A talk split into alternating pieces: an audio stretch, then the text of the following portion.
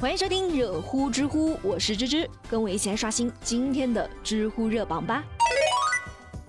知乎热榜第一名，几块钱就可以买一个电水壶，经销商说是被欺骗了，要求消费者退款。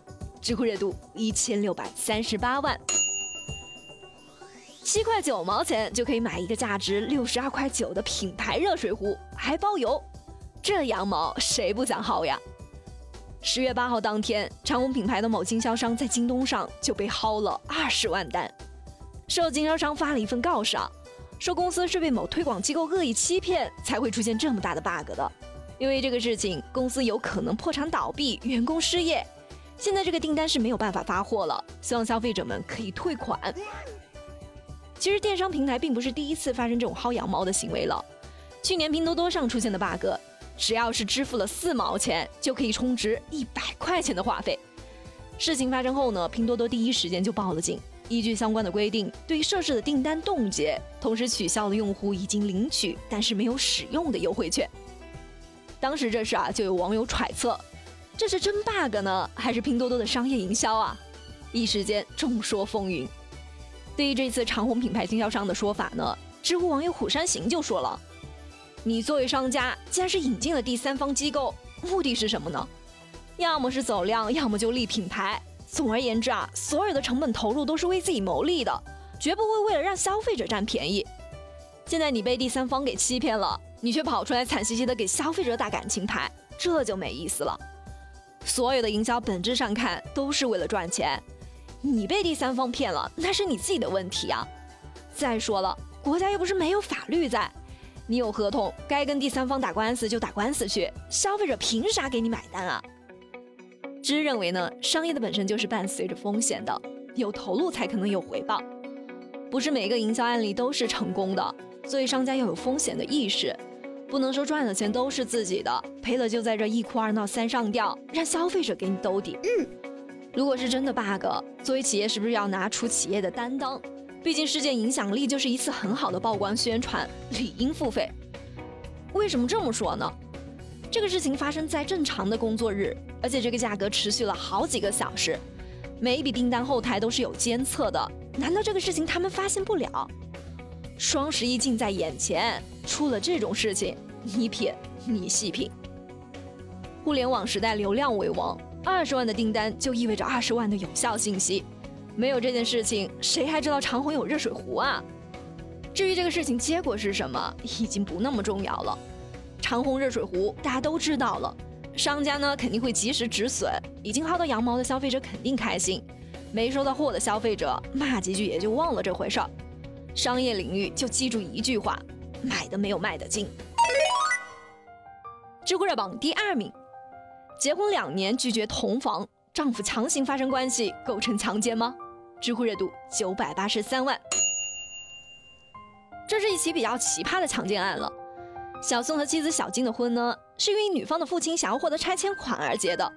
在领证的当天晚上，小孙想要和老婆发生关系，可是却遭到了拒绝。之后他们俩也是各过各的，财产也是分开在管。结婚两年后，小金想要离婚，但是法院认为他们俩的感情还没有达到破裂的程度，于是就驳回了。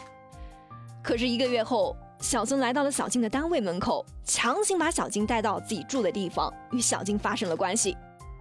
事情发生后，小静报了警，小孙被抓了。法院判定小孙的行为已经构成了强奸罪，应判处有期徒刑三年，缓刑三年。但是小孙对这个判决呢，就表示非常的不理解了。我和我自己的老婆发生关系，怎么就违法了？有网友就说。从理论上来讲，任何男子采用暴力威胁或者是其他手段与女性发生性关系，都有可能构成强奸罪。但是法律对于婚内强奸的认定是很谨慎的，需要综合婚前婚后的各方面情况来考虑。第一，他们两个人不是因为爱情结婚，而是因为拆迁的利益被女方的父亲逼迫结婚的，这个婚姻本身就违反了婚姻自由的原则。第二，结婚之后他们两个人也一直是分居的，并且钱也是各自在管。第三，小金在向法院起诉离婚后的一个月，小孙就对小金实施了强迫性行为。从这些情况上来看呢，小金已经和男方处于分居并且准备离婚的状态，他们的婚姻关系早就已经是名存实亡，所以法院判小孙强奸罪没毛病。也有网友就说，这个事情女方难道就很无辜吗？钱你拿走了，婚也结了，但是没有履行作为妻子的义务，浪费了两年的时间，有骗婚的嫌疑啊！男方的过错是建立在女方过错的基础上，男方被判刑，女方是不是也要承担一定的责任啊？说到底啊，婚姻这种事情还是要以感情为基础的，强扭的瓜不甜。像女方父亲这种拿女儿的婚事谋取利益、获取钱财的，只能说是害人害己啦。知乎热榜第三名。被困火场的六岁男孩说：“先救妹妹。”知乎热度三百四十一万。